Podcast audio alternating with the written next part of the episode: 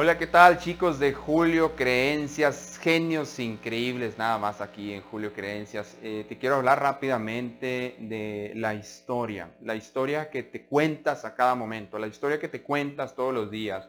Eh, la historia es toda esa serie de pensamientos, creencias, ideas, eventos, cosas que te han pasado, buenos o no tan buenos, pero toda esa historia que te cuentas a diario puede estar empujándote hacia los nuevos retos, hacia las nuevas metas, hacia los nuevos logros, o puede estar encadenándote hacia el pasado, hacia viejos hábitos, hacia viejas formas de pensar, viejas formas de hacer las cosas y viejos resultados caducos que ya no sirven.